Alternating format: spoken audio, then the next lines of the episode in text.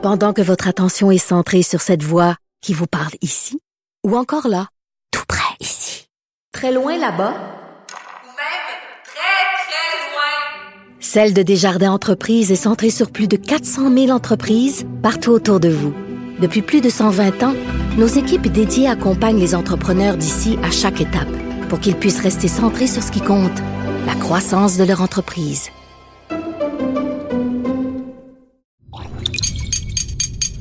Cube Radio.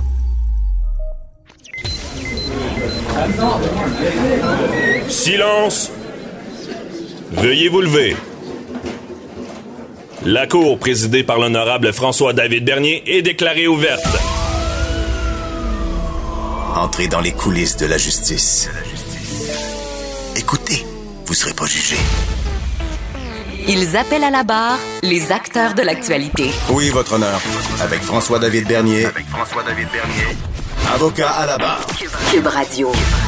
Bonjour, bienvenue à l'émission. Émission aujourd'hui, on parle beaucoup, euh, je sais pas comment le dire, là, ce qui est arrivé euh, le week-end dernier euh, à Québec, la soirée de l'Halloween, euh, les meurtres. euh, c'est quelque chose qui nous a tous marqués.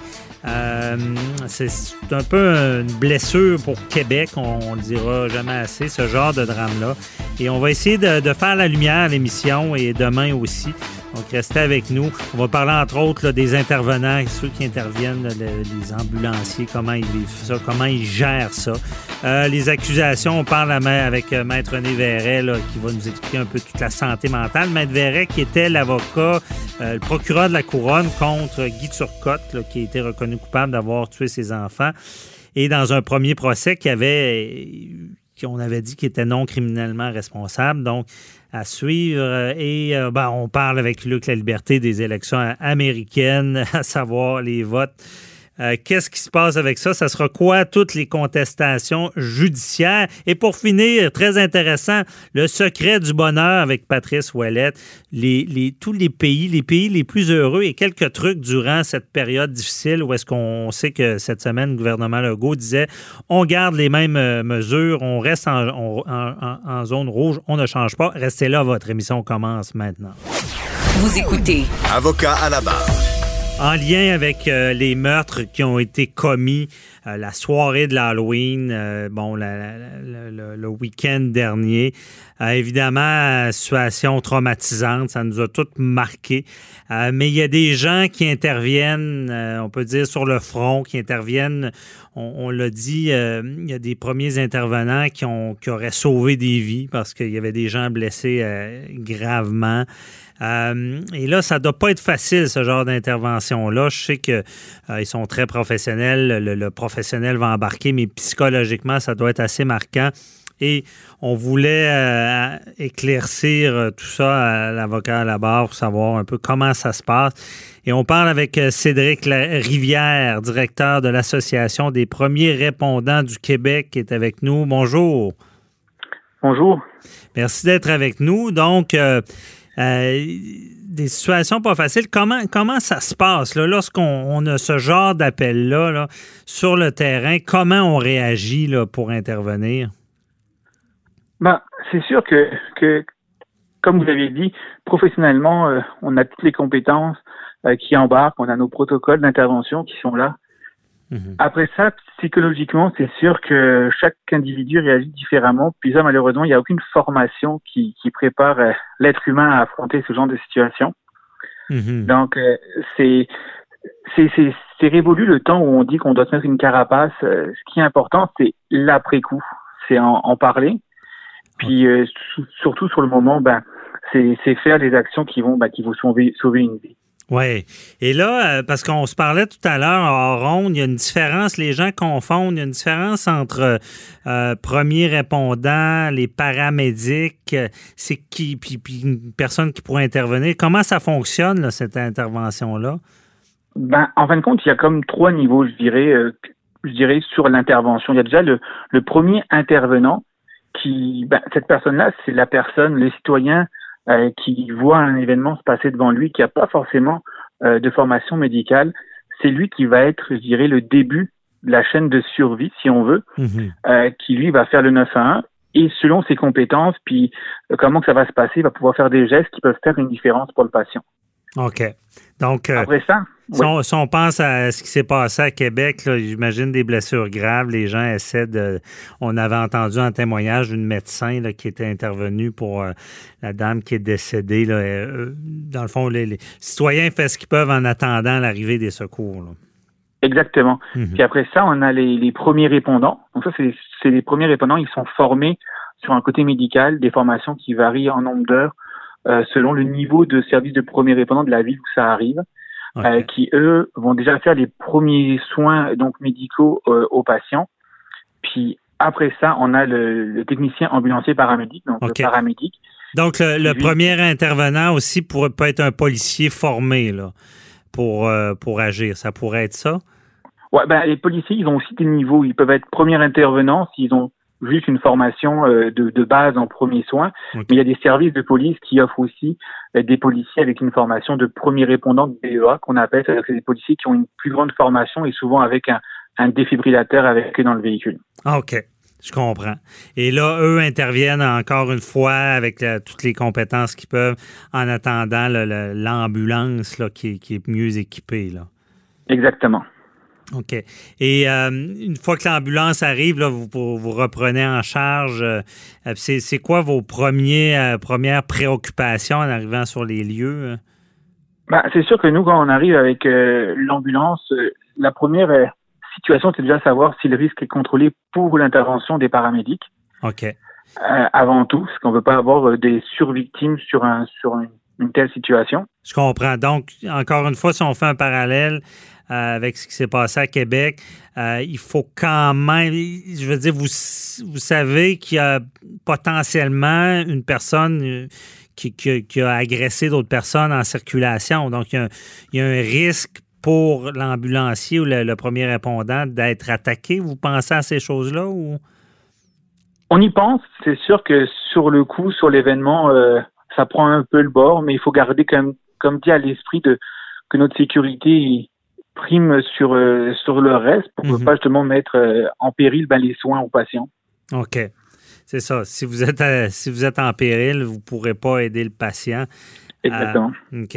Et euh, là, là, j'imagine que lorsqu'on intervient, il y, a, il y a tout un côté euh, psychologique aussi. Il y a des gens en détresse là, avec qui vous devez intervenir. Comment ça se passe là, sur le terrain? Ben, c'est sûr qu'il y a la victime principale, puis après il y a tous les victimes collatéraux qui sont euh, à qui sont à côté, donc aussi bien des victimes qui pourraient avoir des blessures, ou aussi des victimes ben, qui sont atteints euh, physiquement, mentalement. Mhm. Euh, ça, ça va être toute la gestion de crise euh, qu'on va avoir besoin. Il va y avoir des, des ambulanciers, des, des paramédics complémentaires qui vont arriver, des équipes complémentaires. On- selon la région où on est, on est quand même bien appuyé avec différents centres euh, d'aide aux victimes par rapport euh, à tout ce qui est euh, euh, problème euh, choc post-traumatique, si on pourrait dire.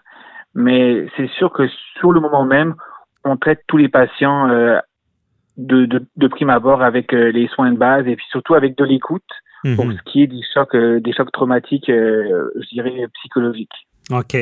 Ouais, j'imagine qu'il y a- beaucoup d'écoute à avoir. Mais qu'est-ce qu'on quand il y a des blessures graves, euh, je veux dire, c'est euh, dans, le cas de Québec, là, c'était des coupures graves. euh, c'est, digne de, la médecine d'intervenir? Je ne sais pas comment vous avez des protocoles pour ce genre de choses-là? Oui, oui, effectivement, il y a des protocoles pour quasiment tout ce qui pourrait qu'on pourrait voir. C'est sûr qu'il y a plein de choses qui sont pas dans les protocoles, mais les protocoles sont comme des guides euh, pour euh, pouvoir intervenir sur beaucoup de situations. Mhm. Après ça, il y a le jugement clinique, puis après ça, euh, il y a aussi euh, tous les, les, les- comment dire les, les signes vitaux qu'on pourrait euh, interpréter euh, de la victime. C'est sûr que le patient, comme dit, j'étais pas là euh, cette fin de semaine, c'est pas mon secteur, c'est pas mon secteur Québec, mais c'est des gens de blessures qui sont graves et où le délai d'intervention sur place est vraiment primordial. Euh, donc, ces patients-là ont besoin d'un bloc opératoire. Donc, Mhm. c'est vraiment notre mission absolue d'être le plus rapide, le plus efficace, avec des gestes de qualité, mais pour être le plus vite possible euh, en, dans un centre hospitalier qui puisse, euh, eux, faire la suite pour, euh, pour la survie du patient. Mhm. OK, je comprends. De tout organiser pour que ça soit le plus rapide possible. Euh, mais là, est-ce que est-ce qu'un intervenant peut refuser d'intervenir si, si pour lui c'est trop grave? Est-ce que ça arrive, ce genre de choses-là? Ben, en fin de compte, c'est refuser d'intervenir. Moi, j'ai jamais vu en tant que premier répondant.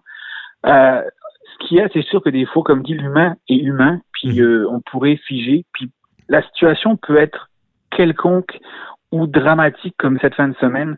Euh, des fois, on peut figer sur des situations qui nous rappellent personnellement des, des, des choses plus difficiles qu'on a vécues. Mhm. Euh, c'est pour ça qu'on est deux paramédics, toujours dans une ambulance, parce qu'on on a toujours l'espoir qu'un des deux soit plus fonctionnel. Puis on est toujours derrière accompagné d'une équipe. Il y a d'autres ambulances dans le secteur, il y a des superviseurs, des coordonnateurs, et on va toujours essayer de pallier à ce genre de, de, de situation-là. OK, je comprends. La personne n'est pas seule parce que s'il y a une panique, l'autre ambulancier peut, peut prendre le dessus. Euh, euh, parce que, puis, est-ce est que des fois, il y a des craintes d'intervention de se faire poursuivre par après parce qu'on dit on a mal intervenu? Est-ce qu'on a ce stress-là quand on intervient? Ben, c'est sûr qu'on est, on, est imputable à nos gestes. On est, euh, on fait partie pas officiellement député de la santé, mais on fait partie du réseau de la santé. Mhm. Puis c'est sûr que chaque geste qu'on pose, il peut avoir des conséquences. Donc c'est pour ça qu'on a toujours aussi des formations continues. Euh, que être paramédic maintenant, c'est quand même un, un DEC, c'est trois ans d'études. Euh, mais je dirais que c'est au même titre qu'un qu'un inhalothérapeute, qu'un médecin. Euh, chaque, je dirais, euh, niveau de soins que quelqu'un donne à une personne a des risques, puis on a des responsabilités aussi en arrière de ça euh, à faire les bons, les bons gestes et les bons choix. Oui. Non, évidemment, vous n'avez pas ce devoir-là de résultat, là, je peux le dire. vous devez prendre les moyens pour, euh, pour, pour porter secours euh, aux personnes. Et euh, à quel point le, le parce qu'on parlait du temps tout à l'heure, à quel point le temps compte. Tu sais, quand on voit des ambulances qui mettent les euh, qui, qui, mettent les sirènes, évidemment, qui vont sur la route, euh, demandent aux gens de se tasser. Est-ce que c'est à tel point que ces secondes-là, puis votre vitesse sur la route va, va faire une différence au final?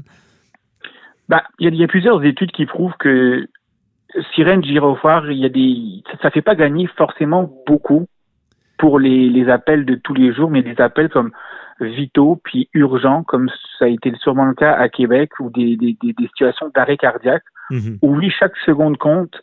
faut juste se rappeler que chaque minute qui passe, c'est 10% de chance de survie en moins pour une personne qui est en arrêt cardio-respiratoire. OK, je comprends. Donc, c'est sûr que là, on essaye le maximum euh, d'aller de, au plus vite au mhm. centre hospitalier. Mais on ne met jamais les sirènes, les gyrophares euh, pour rien. Si on les met, c'est que derrière, il y a une urgence. Bon, message est passé. Si vous voyez une ambulance, tassez-vous parce qu'il y en a qui ne comprennent pas encore. Chaque minute compte, c'est bien dit.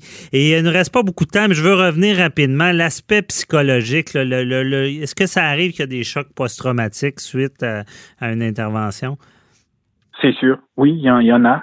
Il y en a. Euh, on essaye d'avoir les, meilleurs outils possibles. Moi, là, je parle pour le premier répondant parce que c'est mhm. la l'association des premiers gens du Québec. On essaie de mettre en place des mécanismes de soutien euh, justement pour les premiers répondants qui viendraient avoir ce, ces chocs post-traumatiques.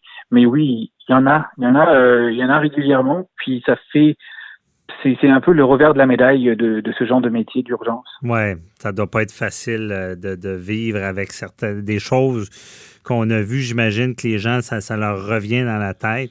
Euh, mais à quelque part, je pense que euh, dans l'ensemble, c'est des gens, j'imagine, c'est une vocation faire ce métier-là. Oui, c'est une vocation, c'est souvent une passion, mais mhm. ça n'empêche pas qu'on n'est pas à l'abri de malheureusement euh, rencontrer quelque chose qui vient nous, chercher plus que plus qu'autre chose. Et c'est pour ça que c'est important toujours d'en parler, d'investir dans la santé mentale, puis de, de garder à l'esprit que le meilleur moyen, c'est d'en parler. OK. Je comprends, vous avez ce qu'il faut pour, pour au moins faire un suivi. Euh, merci beaucoup euh, de nous avoir éclairé dans ce dossier-là. Euh, Cédric Rivière, très, très intéressant. Bon, on vous souhaite le, meilleur pour, pour la suite. Puis merci, bonne journée. Merci, bonne journée à vous. Bye bye.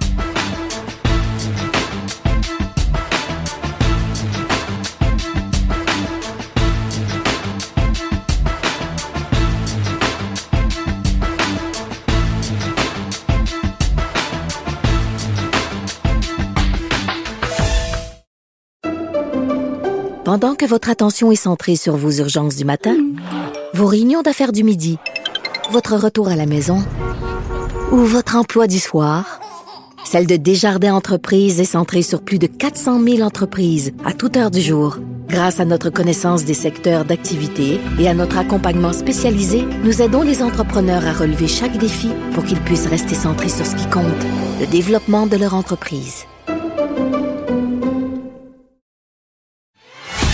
Avocat à la barre. Avec François-David Bernier. Des avocats qui jugent l'actualité tous les matins. On parle encore évidemment de, de ce drame à Québec de la soirée de l'Halloween. Un présumé tueur là, qui, qui- qui aurait assassiné deux individus, aurait blessé euh, cinq, dont certains grièvement. On entendait dans les médias que les, les- les- les premiers secours avaient sûrement sauvé des vies vu la gravité des blessures. Et on veut mieux comprendre tout l'aspect, évidemment, légal, euh, à savoir c'est quoi la non-responsabilité, c'est quel genre d'accusation, pourquoi, comment il est évalué. Et qui de mieux qu'un spécialiste en la matière, euh, Maître René Verret, euh, avocat qui, a piloté le deuxième dossier de, de Guy Turcotte, où est-ce que dans le premier, rappelez-vous, on avait dit que M. Turcotte était non criminellement responsable. Dans le deuxième, ça n'a pas passé. Et c'est Maître René Verret qui a piloté tout ça. Donc, bonjour, Maître Verret. Bonjour, M. Dernier. Euh, on- merci d'être là pour euh, vos lumières. On veut expliquer à nos auditeurs un peu. OK. euh, la, personne là, euh, comparait, puis là, il y a tout cet élément-là qu'on entend de, maladie mentale qui, qui, qui peut-être en psycho. C'est quoi la première étape qui est faite? Est-ce qu'on l'évalue en partant, ce- cette personne-là? Ben, c'est-à-dire cette défense-là peut être présentée par la défense, justement. Donc, pour pouvoir la présenter au procès éventuellement, la défense doit faire évaluer l'accusé de façon à pouvoir établir éventuellement au procès que l'accusé souffrait d'une maladie mentale de un, mais surtout que la maladie mentale dont il souffrait, si vraiment il souffrait d'une maladie mentale, Mhm. encore faut-il démontrer que la maladie mentale l'empêchait de savoir ce qu'il faisait, l'empêchait de distinguer le bien du mal. Alors, ça va être le fardeau au niveau de, de la défense si on veut présenter cette cette défense-là. OK. Donc, c'est son fardeau de demander cette évaluation-là psychiatrique. Et euh, ça, on en parle quelquefois. On avait déjà vu ça dans des dossiers, des fois, qui étaient moins importants. Mais quand, quand c'est vraiment flagrant que cette personne-là était euh, déconnectée de la réalité, puis la maladie mentale a frappé, il y a, il y a moyen de ne pas aller nécessairement à procès si la couronne et la défense s'entendaient avec leur expert que c'est un cas de maladie mentale? Est-ce que ça se fait? Vous avez raison. Moi, je me rappelle d'un cas que j'ai traité il y a, écoutez, il y a plus de 20 ans. C'était un homme, effectivement, qui avait tué le gérant des presses internationales sur la rue Saint-Jean. Ah, Et les rapports psychiatriques qu'on avait, l'avocat de défense et moi, étaient tout à fait clairs. Alors, dans ce cas-là, je m'étais pas opposé. Effectivement, le juge avait prononcé un verdict de non-responsabilité, mais il faut voir, comme dans notre cas, comme je vous disais tantôt, euh, le fardeau de la poursuite, c'est de démontrer que l'infraction a été commise. Maintenant, si la défense veut présenter cette défense-là, c'est donc la défense que le fardeau, Mhm. par le fardeau de la prépondérance de preuve, donc de présenter au procès euh, une preuve qui va être donc présentée par les témoins experts, des psychiatres, à l'effet que, comme je vous disais, que cet homme-là souffrait d'une maladie mentale qui le rendait incapable de savoir ce qu'il faisait. OK, je comprends. Et là, le, le mot que vous avez dit est important, on va le dire à nos euh, auditeurs, c'est par prépondérance de preuve et non hors de tout doute raisonnable que ça doit Voilà. être. La couronne doit faire une preuve la culpabilité hors de tout doute raisonnable, mais en, en- en défense, on doit simplement présenter une preuve qui va convaincre le jury par le fardeau de la prépondérance. Et aussi, j'ajouterais que la raison pour laquelle la défense a le fardeau, c'est que la loi prévoit expressément que chacun est sain d'esprit. Alors donc, quand une personne comparaît, on présume qu'elle est saine d'esprit. Alors, cette défense-là, elle est permise, mais c'est donc le fardeau de la défense, donc de démontrer, comme je vous disais, que la personne souffrait d'une maladie mentale à ce point grave qu'elle l'empêchait de savoir ce qu'elle faisait et qui l'empêchait de distinguer le bien du mal. Mhm. Très clair, ça, on comprend bien. Et là, pour faire une distinction, Verret, euh, on, entend souvent dire, bon, est-ce qu'il est apte à subir son procès? Ça, c'est un, autre... Qui, qui doit démontrer ça? Expliquez-nous c'est quoi l'aptitude, puis qui, qui doit soulever ça, là? Ben, encore une fois, on, peut, on va présumer qu'une personne est apte à subir son, son, procès maintenant. Une partie, la défense ou même la couronne peut avoir des motifs de croire que la personne n'est pas apte à subir son procès. Mais ça, évidemment, le fardeau est beaucoup moins lourd. Mhm. Alors, je ne sais pas si dans le cas qui nous occupe, c'était demandé, mais ça pourrait être demandé. Mais l'attitude, le fardeau n'est pas très élevé pour qu'une personne soit déclarée apte. Il faut qu'elle sache de quoi elle est accusée et qu'elle soit en mesure de conseiller son avocat. C'est ça, de contribuer, de comprendre, dans le fond, qu'est-ce qu'on lui reproche. Puis quand la personne n'est pas apte, qu'est-ce qui se passe? Euh, là, on dit non. Ben, C'est-à-dire, normalement, si la personne n'est pas apte, elle peut être traitée dans un centre hospitalier par effectivement des, des, gens là-bas, des médecins, pour qu'éventuellement la personne redevienne apte à comparaître. C'est la première étape. On en est donc qu'à la comparution, qu'à la première étape des procédures. Mhm. Et est-ce que ça peut arriver que quelqu'un ne l'ait jamais au final? Euh, ben, je ne sais pas, je n'ai pas de souvenir par rapport à ça. Moi, de, mémoire, effectivement, les gens qui étaient inaptes le redevenaient dans un, dans un laps de temps plus ou moins long. Une fois qu'ils étaient soignés, euh, pris en charge. Voilà, une fois qu'ils étaient traités, soignés, ils redevenaient aptes, comme je vous disais, parce que le fardeau n'est pas très lourd. Mhm. OK, je comprends. Et euh, parlons encore de la, maladie mentale, parce que, bon, vous avez vécu ça dans, le dossier de Guy Turcotte, euh, ce médecin qui a, tué ses deux enfants. Euh, comment comment qu'on accueille ça? Est-ce que, est-ce que on, se préoccupe de ça ou on se dit non, non, c'est. Parce qu'on parle du, cas du, présumé tueur, où est-ce qu'on sait qu'il y avait un bidon d'essence dans sa voiture. Des fois, ça peut être un synonyme de fuite. Euh, on se dit qu'il a fait beaucoup de routes pour se rendre ici. Euh, est-ce qu'on est sceptique quand le procureur qui voit ça dire que, c'est la maladie mentale? Est-ce qu'on se dit ben, c'est une défense que, que certains se servent comme échappatoire? Ben, D'abord, il faut évaluer la nature de la maladie mentale. Mhm. Alors, comme dans Guy Turcotte, référence à Guy Turcotte, mais dans Guy Turcotte, c'était pas une maladie mentale qui était très, très grave. Mhm. C'était un trouble d'adaptation. Alors, il y a beaucoup de gens qui souffrent de ça dans notre société, alors, surtout en, ce temps de, de, de, pandémie. Alors, c'était pas très grave déjà là comme maladie mentale. Alors, c'est pour ça qu'il faut, en même temps, le procureur doit euh, pour prendre position, il va évaluer la preuve qu'il a. Il va surtout évaluer tous les faits, tous les gestes commis par l'accusé, les paroles prononcées par lui. Alors, de façon à vraiment euh, contredire, contester cette preuve-là si elle est présentée. Mhm. Et euh, les, dans ce genre de procès-là, est-ce que c'est vrai de dire que euh, c'est beaucoup une guerre d'experts, de, de, de, dire, bon, quel expert va être cru, à savoir si vraiment euh, je ne sais pas si c'était le cas dans le dossier euh, Turcotte, à savoir que les experts ne peuvent pas s'entendre aussi, à savoir si vraiment il y avait conscience du bien ou mal. Est-ce que c'est une guerre d'experts? C'est souvent effectivement un débat d'experts. Vous avez raison, dans le procès Turcotte, dans le procès, c'était le cas aussi. Il y a deux experts qui ont témoigné en défense très différent de nos experts à nous. Mais en bout de ligne, c'est le jury qui va décider. Hein? Mhm. C'est le jury qui va considérer les faits, qui va regarder ce que l'accusé a fait, ce qu'il a posé, les paroles qui se prononcer. Alors, le jury, c'est les gens intelligents. Ils vont, ils vont considérer tout ça. Ils vont évaluer le comportement de l'accusé. En peu importe les théories ou les, les, les opinions des experts en défense, euh, on invite, nous, comme procureur de la couronne, on invite le jury à considérer tous les gestes commis par l'accusé.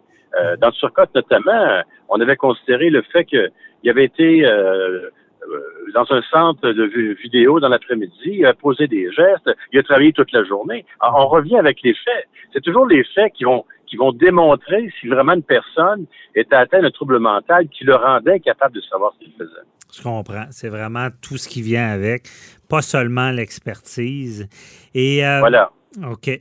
Parce que justement, vous le dites, mais l'expertise, c'est bien beau pour un expert d'arriver avec une théorie comme celle-là. Mais notre rôle à nous, c'est de confronter l'expert avec les gestes. Mhm. Vous nous dites qu'il ne savait pas ce qu'il faisait, mais regardez, si je vous dis qu'il a travaillé toute la journée comme médecin cardiologue, qu'il a, traité 30 patients, son travail est évalué par la suite, on n'avait rien à redire, que cette journée-là où il a tué ses enfants, son travail est impeccable. Alors, ça devient difficile pour un expert de soutenir que la personne ne savait pas ce qu'il faisait et qu'elle était atteinte de trouble mental si important. Ah, je comprends. Puis le, degré, parce que des fois, on dit euh, quelqu'un qui conduit, je comprends que ça peut être euh, moins que quelqu'un, un chirurgien qui, qui, qui, qui, effectue une chirurgie avec toute la précision que ça requiert. Donc, le degré de difficulté des gestes peut jouer, là. Absolument. Ça dépend toujours des faits, comme je vous dis. Ça dépend de ce que la personne a fait, dans la journée, la veille et tout ça. On va, on va tout considérer les faits qui entourent la commission d'infraction. OK. Et euh, certains, euh, beaucoup, euh, évidemment, on prend des rumeurs. Les gens disent qu'il était déguisé le soir de l'Halloween. C'est quoi le. Et là, on voit pas d'accusation de de, de, de, porter un déguisement dans un dessin, de commettre un acte criminel qui est une infraction criminelle au code criminel. Est-ce que ben, j'ai peut-être deux questions. Un, est-ce que se déguiser, ça empire le crime? Et euh, deux, est-ce que ça veut dire qu'il n'était pas déguisé parce qu'il n'y a pas d'accusation liée à ça? Ben, écoutez, ouais. Le, procureur a une grande discrétion, surtout un rôle important euh, lorsqu'il doit décider de la nature des accusations. Cet homme-là, on l'a accusé de meurtre au premier degré. Alors, mhm. s'il est déclaré coupable, il va avoir une sentence vie, il, devra purger 25 ans avant d'être admissible à libération conditionnelle. Alors, c'est quoi la nécessité de porter d'autres chefs qui changeront rien en bout de ligne? Alors, l'accusé de déguisement criminel, euh, je pense qu'on a fait considérer que ça changerait rien en bout de ligne. Parce que si on l'accusait de ça, il y aurait forcément une peine concurrente. Mhm. Et ce que ça fait, quand on porte beaucoup de chefs comme ça, ben, lors d'un procès, ça rend le travail du juge et du, jury encore plus difficile parce que là, ils doivent donc se prononcer sur d'autres chefs. ça rend leur travail plus complexe. Je comprends. Et le déguisement, pour finir, est-ce que ça, ça, a un élément de, Est-ce que ça vient jouer quelque chose, quelqu'un qui se déguise pour commettre ce genre de crime-là? Est-ce que dans ce que vous disiez, ça, ça vient dire bon, qu'il y a une certaine conscience ou, ou pas? Euh, c'est-à-dire, c'est un des éléments, effectivement, que la poursuite aura apprécié. Je ne connais pas la preuve, bien sûr, mais c'est un des éléments que la poursuite aura considéré quand elle aura évalué la façon dont cet homme-là s'est comporté, les gestes qu'il a posés cette journée-là. Alors, je ne vais pas en dire davantage parce que je ne connais pas le dossier, mais mhm. c'est sûr que ça peut être un élément qu'on peut considérer. La façon dont une personne euh, s'est comportée, euh, le fait notamment qu'elle soit partie, si elle habitait, on dit qu'elle habitait dans le nord de Montréal, qu'elle soit qu'elle soit venue à Québec. Alors, tout ça va être étudié, va être euh, enquêté par les policiers, bien sûr, mais va être aussi analysé par la poursuite lors de la présentation de sa preuve au procès. Très clair. Merci, Maître Verret. On se reparlera pour un autre dossier. Bye bye. Bonne, journée. Au revoir.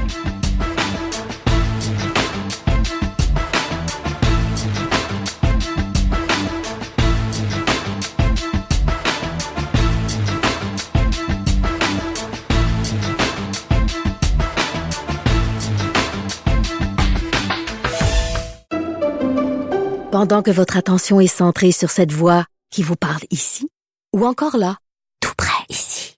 Très loin là-bas. Ou même très, très loin. Celle de Desjardins Entreprises est centrée sur plus de 400 000 entreprises partout autour de vous. Depuis plus de 120 ans, nos équipes dédiées accompagnent les entrepreneurs d'ici à chaque étape pour qu'ils puissent rester centrés sur ce qui compte, la croissance de leur entreprise.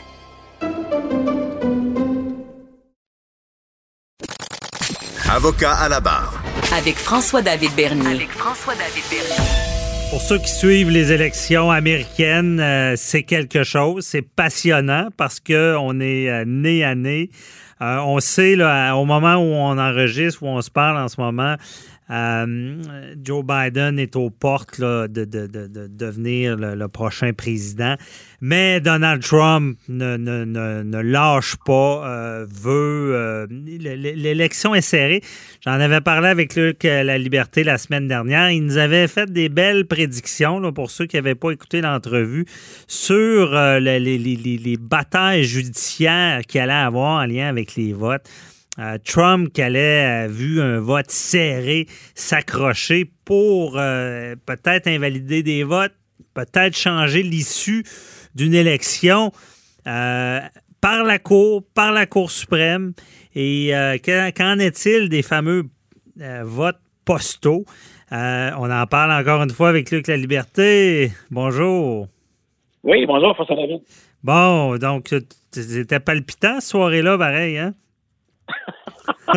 cette, euh, cette soirée-là et les journées qui euh, et les journées qui suivent, bien entendu. Puis euh, pour nos auditeurs qui se demandent quand est-ce que ça se termine l'élection, on peut encore avoir beaucoup de journées, voire de semaines, où on va valider toutes les informations. Parce que même si on annonce un gagnant, il faut, il faut encore quand même valider, certifier les résultats. Mhm. Et ce à quoi on assiste euh, depuis, euh, ben, depuis d'ailleurs l'élection de mardi, on a un président qui avait dit à plusieurs reprises, euh, je refuse de dire à l'avance, on se rappelle, pendant les débats ou pendant les entrevues, il avait dit, je suis pas certain que je vais reconnaître les résultats. Et il y avait même une stratégie qui était établie, c'est-à-dire que si le président n'était pas le gagnant hors de tout doute, c'était déjà clair qu'on avait confié des mandats à des avocats.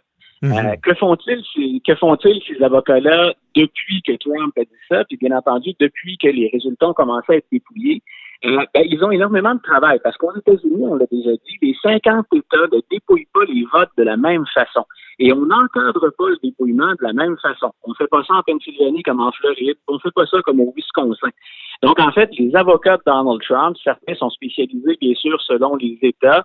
Et là, ce qu'on fait depuis mardi, c'est qu'on fait, entre guillemets, une attaque qui est mur à mur, c'est-à-dire qu'on utilise la réglementation particulière de chacun des États pour acheminer un grand, nombre, un grand nombre de demandes devant les tribunaux. Mhm. Et ce qu'on espère, et parfois ce qui est étonnant, François David, c'est qu'on demande une chose et son contraire selon l'État auquel on s'adresse.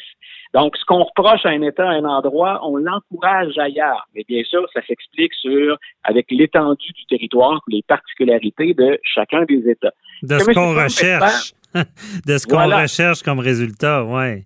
Voilà, donc le, ce qu'espère le président là-dedans, bien sûr, c'est un, gagner du temps, euh, continuer à entretenir le doute ou à semer le doute, puis, ben ça, c'est l'aspect un peu triste, parce qu'il y, a toutes sortes de rumeurs qui circulent. Puis écoute, je t'en raconte une qui est complètement folle. Euh, L'Arizona, l'Arizona est un des États qui pose problème. C'est-à-dire que le vote a été beaucoup plus lent euh, qu'ailleurs dans le pays, puis ça risque d'être un État, au final, qui sera déterminant.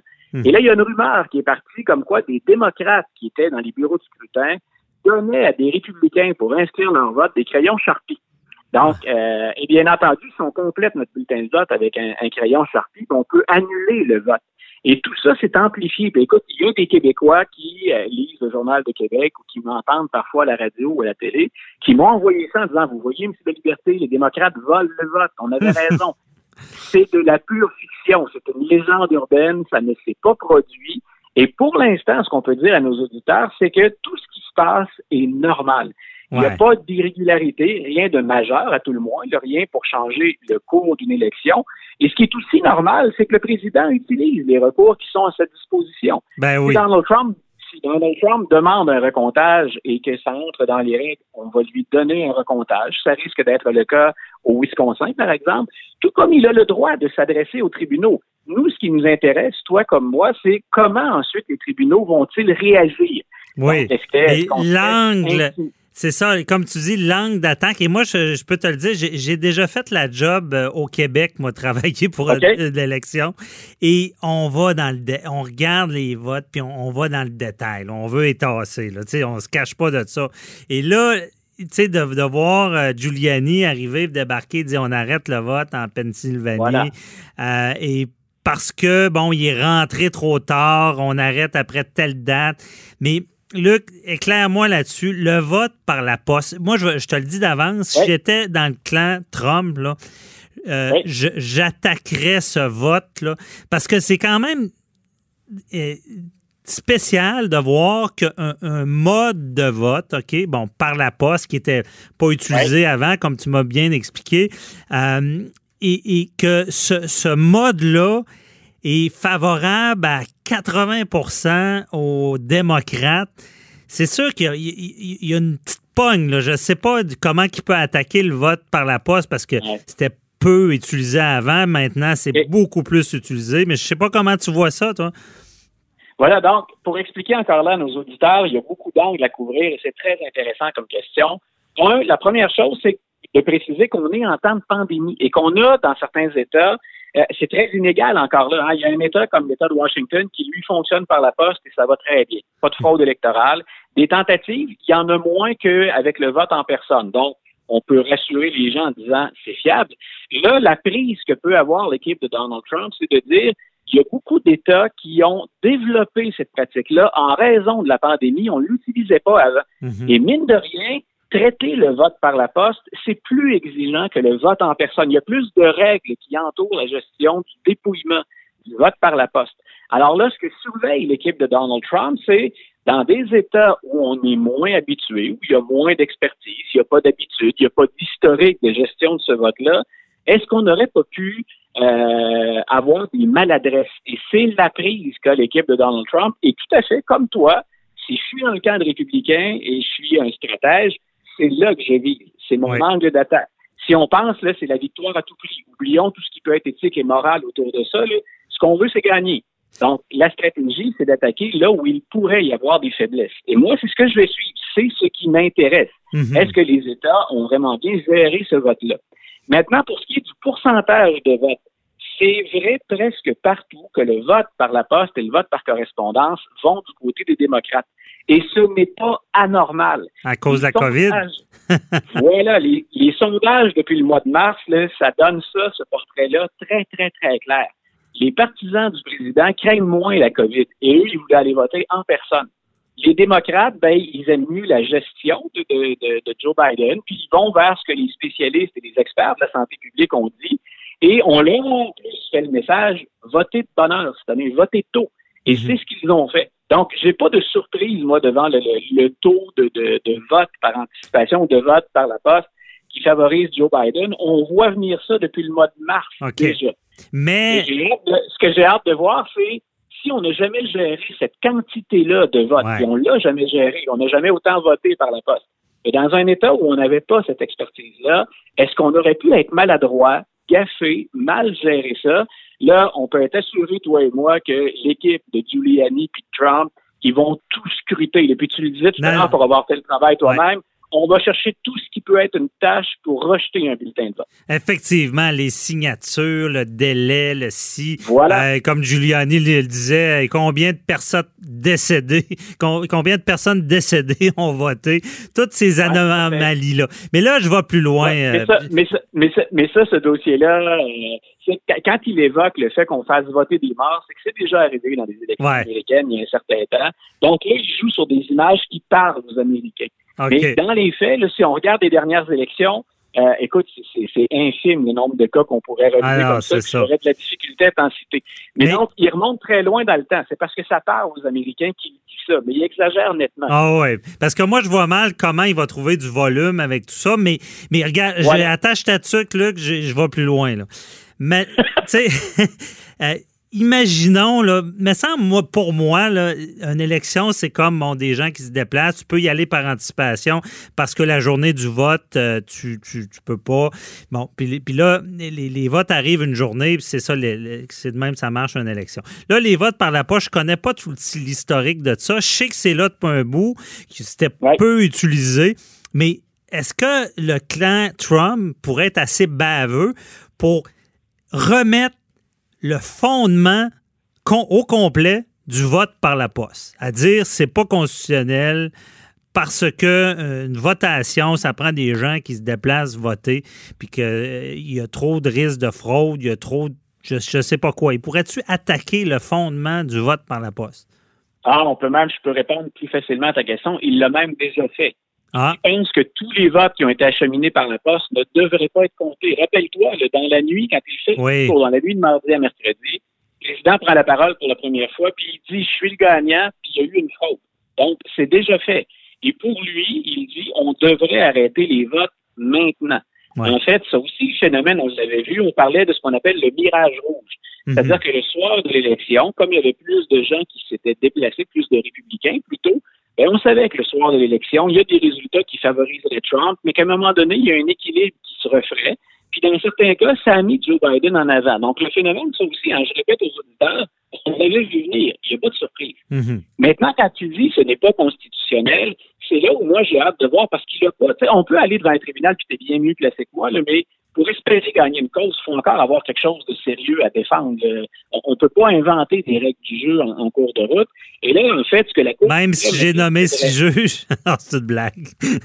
Oui, non, ben, mais non, mais c'est très, c'est très important ce que tu dis parce que Ouais. s'il y a un test à vérifier, moi c'est ça qui me fascine.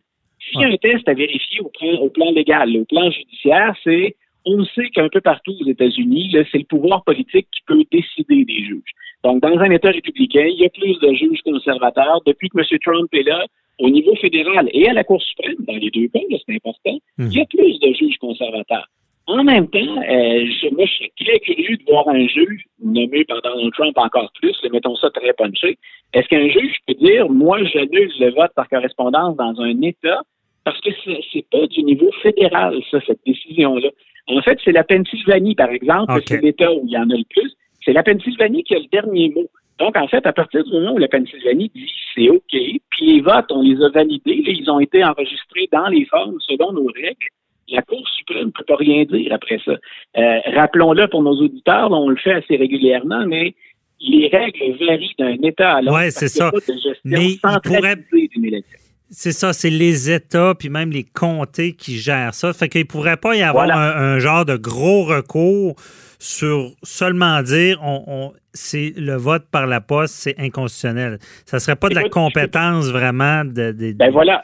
Je peux pas dire qu'on va pas l'essayer. M. Trump, d'ailleurs, ce qu'il fait ces jours-ci, puis on en a discuté tous les deux, même sans être en entrevue, mais mm. grosso modo, actuellement, il tire partout. Tout ce qu'il peut utiliser comme recours, il le fait. Puis à la fin de la semaine, le jeudi, vendredi, ce qu'on lisait, c'est que beaucoup de ces demandes de recours ont déjà été rejetées.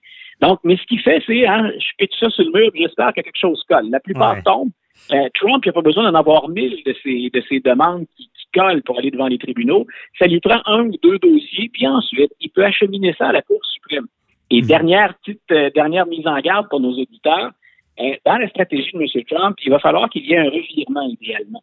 Parce que ce qu'il fait maintenant, Donald Trump, quand il fait des requêtes, c'est qu'il prend des arguments, par exemple, pour dire au Wisconsin, c'est ce qu'il avait fait, euh, je veux que le vote arrête. Il le fait en Pennsylvanie. Mhm. Mais en même temps, il s'en va vers l'Arizona et ce qu'il demande, c'est que le vote continue.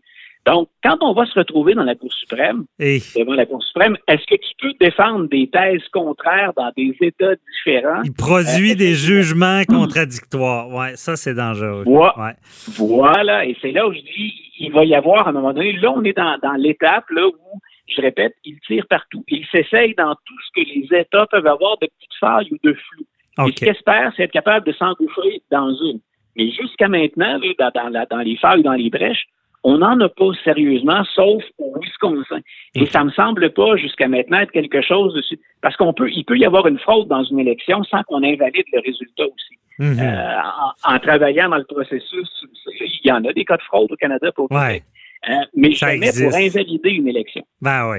Et en tout cas, c'est, on pourrait on, a déjà défoncé. On pourrait s'en parler longtemps et on s'en reparlera. Ça, ça je vous, je vous l'annonce. Mais on va suivre ça avec attention. Puis, mais on comprend bien ton message. Il y a une différence entre prétendre des choses puis vouloir aller devant la cour, mais il faut, faut faut avoir le fondement aussi.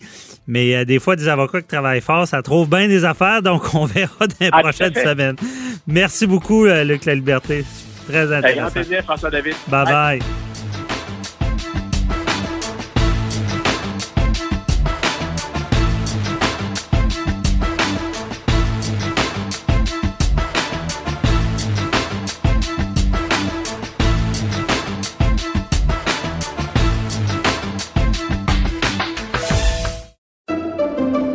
Pendant que votre attention est centrée sur vos urgences du matin, vos réunions d'affaires du midi, votre retour à la maison ou votre emploi du soir, celle de Desjardins Entreprises est centrée sur plus de 400 000 entreprises à toute heure du jour.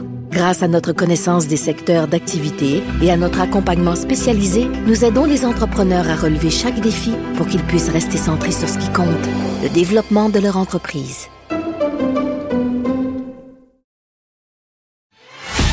Avocat à la barre. Avec François-David Bernier. Des avocats qui jugent l'actualité tous les matins. On a vu cette semaine euh, le, premier ministre Legault est en désaccord pour euh, ce qu'on a demandé des demandes euh, d'assouplissement des mesures.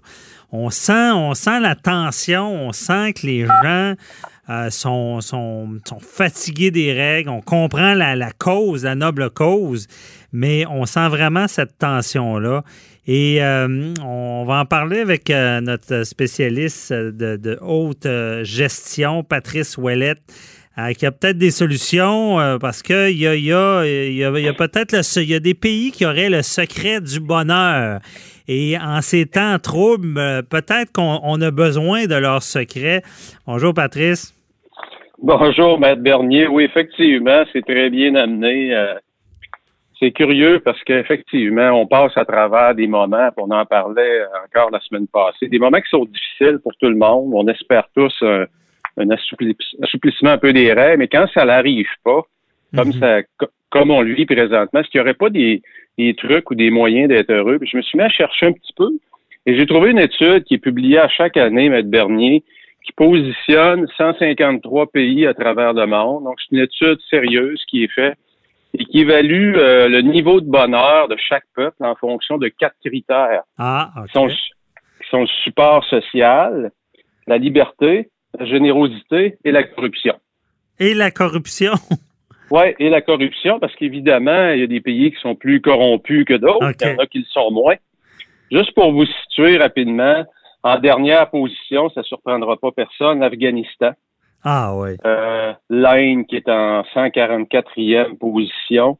Euh, la Chine, 94e position. La Russie, 73. Et regardez bien, le Japon, 62e. Le peuple japonais qui a beaucoup de, qui a des gros défis de société, on le sait, hein.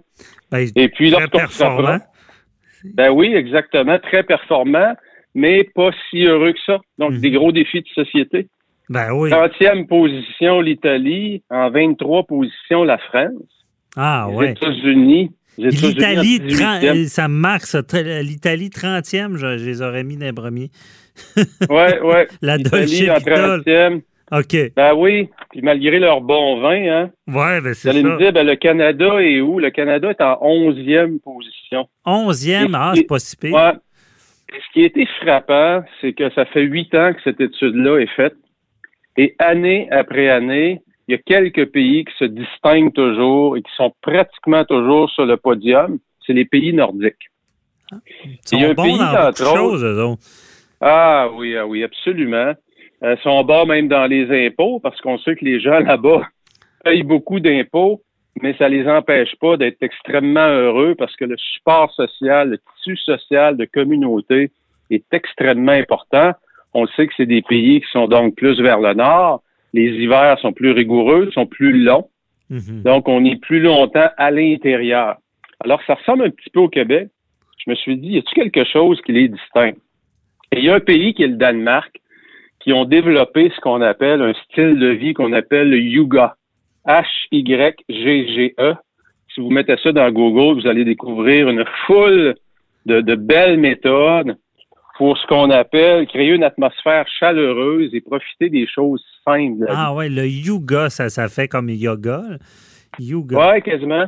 Ah. Alors, je me suis permis, Maître Bernier, de vous bâtir un horaire yoga à vous, spécifiquement construit pour vous pour la semaine prochaine. Oh, OK, je vais prendre des notes. Il va débuter lundi. OK. Alors, le lundi soir, ça va être votre lundi yoga. Ça va être le, le lundi chandelle croque-pot. Ah, chandelle, croque-pot. Ça, c'est la mijoteuse, ça.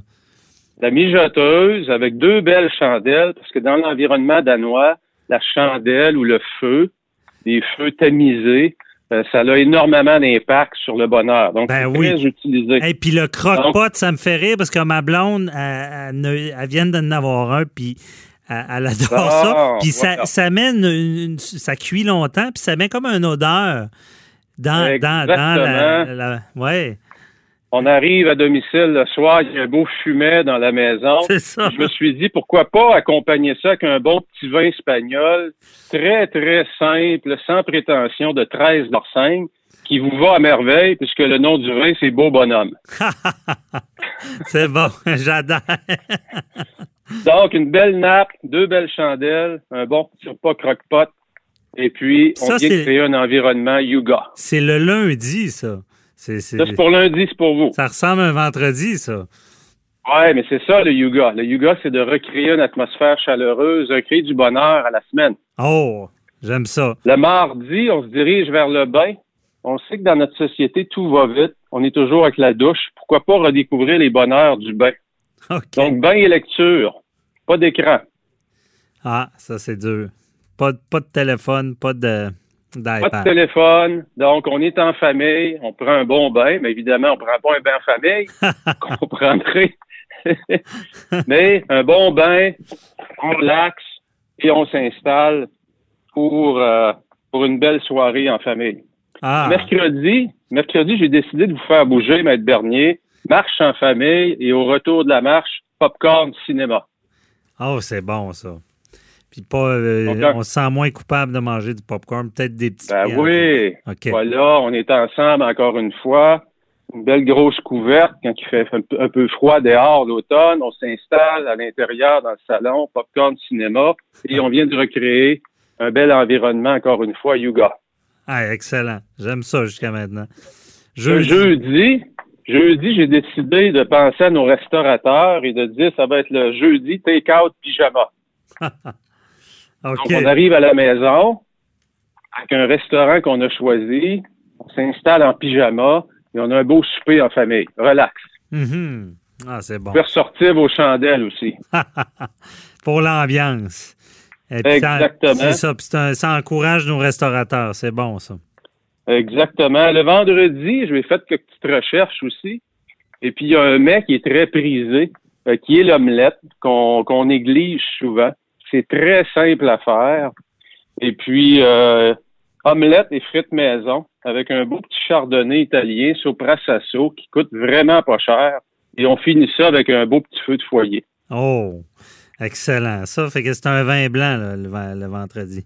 Exactement. Petit vin blanc qui s'appelle Sopra Sasso. Je crois qu'il est 14 sans prétention, mais tellement délicieux. Avec une omelette qui est très simple à faire. Ah oui. Donc, donc on n'a pas beaucoup non plus de trop de travail à faire pour euh, terminer le repas au niveau de la vaisselle, l'entretien. Donc, c'est simple, une omelette. Il n'y a pas trop de casseroles qui traînent. Donc, on essaie de garder ça simple. C'est le vendredi. OK. Week-end. Qu'est-ce que ça a de l'air, les week-ends?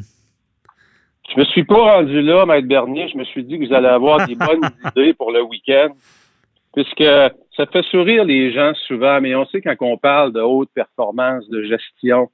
Et puis, euh, trop souvent, ben, on carbure tellement dans la haute performance qu'on finit parfois par en oublier un peu sa santé. Mhm. Et on finit aussi par compromettre un peu les relations qui nous sont chères. Fait que je- j'ai trouvé que c'est, euh, il y avait des belles leçons à tirer du peuple danois, puisque c'est un peuple qui sait revenir à chaque soir à des choses fondamentales, des choses simples.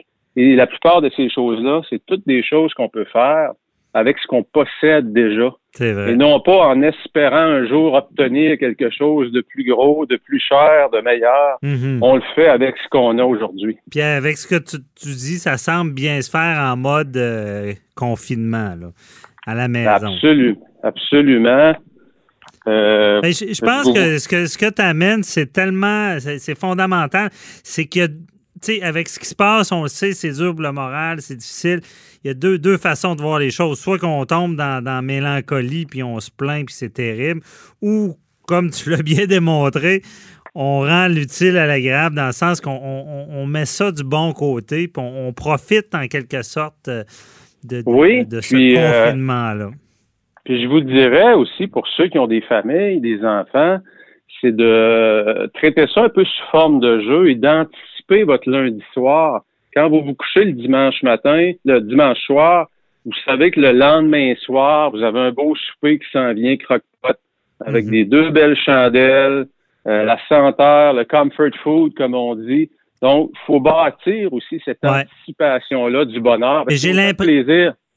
Ouais, puis Oui. c'est- vrai. Puis j'ai l'impression qu'au au Québec, on fait beaucoup ça la fin de semaine. On- C'est comme si on endurait notre semaine pour penser à ça que, que la fin de semaine. Mais ça peut être différent. C'est intéressant. Tellement, tellement vrai, Maître Bernier, ce que vous dites, c'est qu'au Québec, on a cette culture-là de, de se donner à fond la fin de semaine puis de récupérer la semaine. Ouais, c'est ça. C'est moins équilibré. Mais, euh, Et voilà. mais c'est très bon. On retient ce leçon-là. Euh, Un autre défi de la semaine. Euh, à nos auditeurs, on vous met au défi de le faire. On vous met au défi de nous le dire aussi que vous l'avez fait. Vous pouvez nous écrire sur le Facebook ou sur notre ligne 187 Ah, oui. Cube Radio. Et hey, Patrice, il nous reste une minute et demie. là. Je voudrais savoir, c'est quoi le top 5 des pays les plus euh, heureux?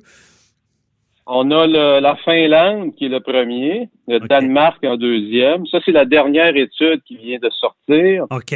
Euh, la Suisse qui est troisième. Et puis j'ai septième Suède, j'ai pas pris 4, 5, 6, mais de mémoire, c'est euh, l'Islande, euh, la Suède, euh, c'est, la plupart, c'est des pays nordiques. Wow, ben, c'est vraiment beaucoup à apprendre de ça. Surtout en temps de pandémie. C'est pas vrai que c'est pas parce que tu peux pas faire des. des- des- parce que c'est des pays nordiques. C'est, Surtout nous, là, on s'en vient avec l'hiver. Très intéressant Ouais, puis de voir ça. J'inviterais en terminant, M. Bernier, on a comme un petit regain euh, au niveau de la météo. euh, présentement, on nous prévoit un, un 5, 6, 7 jours vraiment de belles météo un peu plus chaudes. Allez faire votre plein de vitamines. Gardez pas vos vieilles habitudes des deux dernières semaines où on reste enfermé. Profitez de l'extérieur, de la belle météo. C'est le bon moment de refaire le plein de vitamine D. Ouais, on- mais bien dit, on fait ça, certain. Ça fait du bien bouger. Merci beaucoup, euh. Patrice Ouellette. Toujours euh, intéressant. Puis je pense que ça fait du bien euh, d'entendre ce genre de, de chronique-là. on lâche Excellent, pas. On lâche pas. Salut. Merci. Bye bye.